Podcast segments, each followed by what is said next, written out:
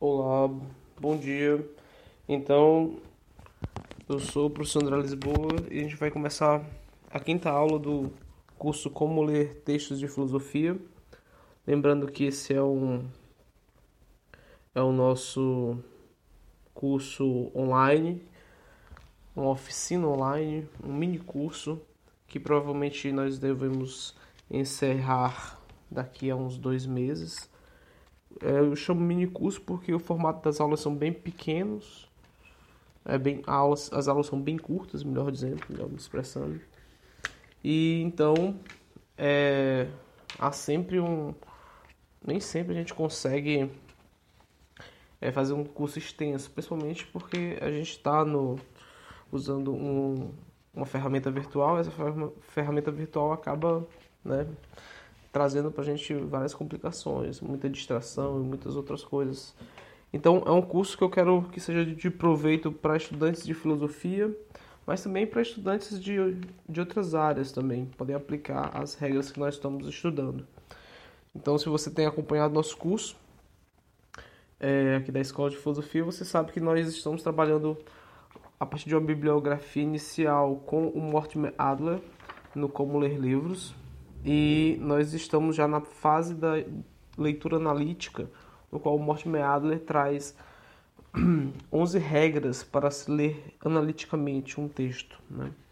Nós já passamos pela primeira regra, que, que diz que você tem que saber qual tipo de livro que você está lendo, deve saber, saber isso o mais cedo possível, antes de começar a lê-lo, de preferência.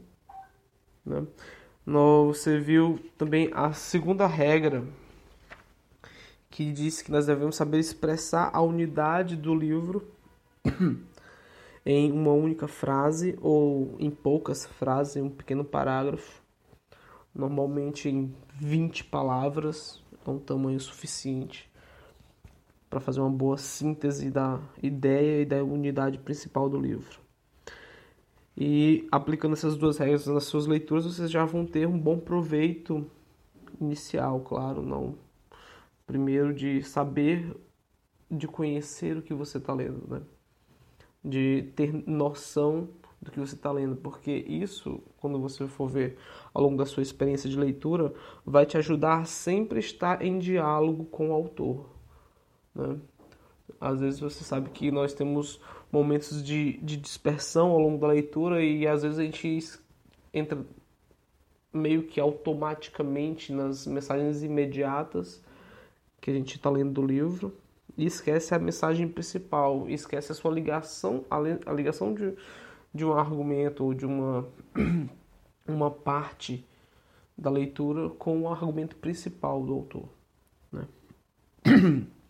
Então, é, hoje nós vamos trabalhar por isso essas duas regras são importantes. E hoje a gente vai trabalhar mais uma regra nesse sentido, uma regra que vai dar pra gente uma de noção geral do, do, do texto. Né?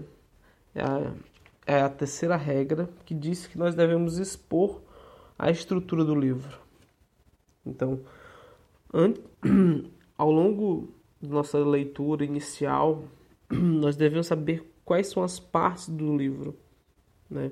A gente tem que expor isso para nós mesmos no nosso diálogo interior com, com o autor. A gente tem que mostrar como é que essas partes elas estão ordenadas ao todo, à unidade do livro, ordenando umas às outras.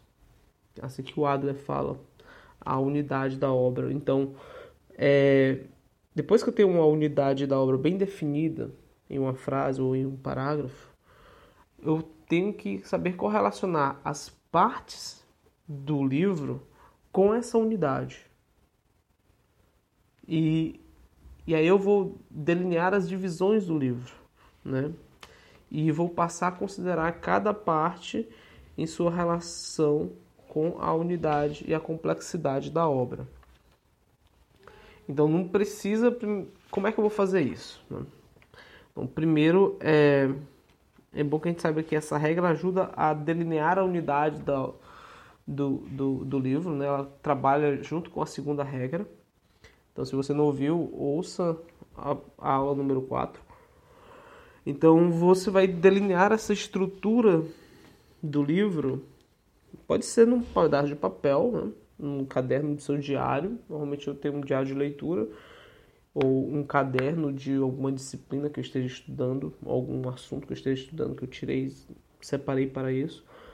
Então, eu vou anotar no início primeiro a unidade, a ideia principal do livro, né? expressar isso em uma frase, e depois vou colocar os tópicos, anotar os tópicos do livro, como é que as divisões, a estrutura. E aí eu vou já no, no meu caderno vou observar como é que cada uma dessas partes elas estão relacionadas com aquela aquela ideia central do livro, né? Às vezes é, basta ter uma noção geral da estrutura da obra, não precisa delimitar, delinear tudo, né? O Adler ele fala que nenhum livro merece um delineamento perfeito, porque nenhum livro é perfeito, né? E o que nós temos de saber é como é que nós vamos conhecer a fórmula do livro, né? E não tentar fazer comentários superiores ao, ao livro, porque eu estava vendo um livro um dia desses e que, por exemplo, o Julio Marias ele comenta muito mais um livro do, do Ortega y Gasset do que o próprio ele escreve mais do que o Ortega y Gasset, o Julio Marias, ao comentar o livro do, do Ortega. Né? Eu, às vezes a gente fica assim meio estupefato, mas é assim mesmo. Então, é, mas é um Julio Marias, é um grande filósofo. Então é importante saber que ler e escrever são atividades recíprocas e por isso essa, essa fase da leitura, leitura analítica é importante. Então, a partir do momento que você vai escrevendo, você está reconstruindo com clareza e com distinção o pensamento que você está admirando, que você está conhecendo.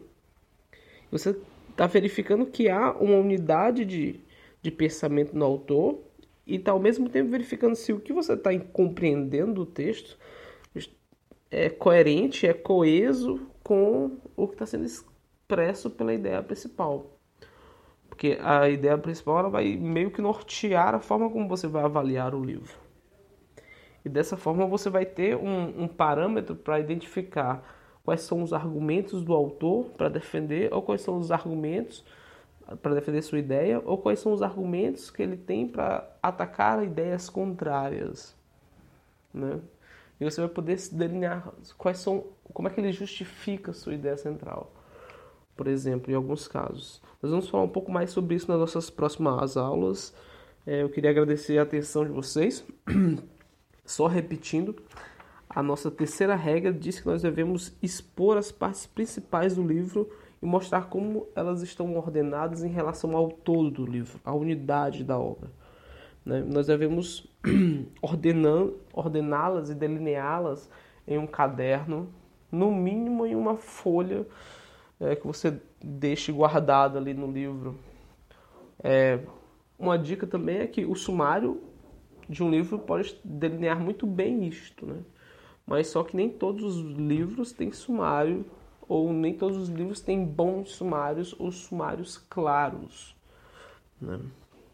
Mas bons livros têm sumários claros e óbvio e, e, e, óbvios e, que ajudam o leitor, né? Porque o bom escritor ele quer ajudar o leitor a conhecer.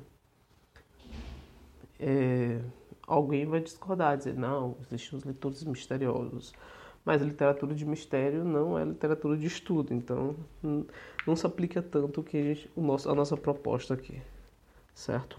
Então eu queria agradecer a atenção de vocês, desejar uma boa semana e semana que vem eu volto para a gente trabalhar a quarta regra, que vai ser as questões levantadas pelo autor, certo? Um abraço para todos e até mais.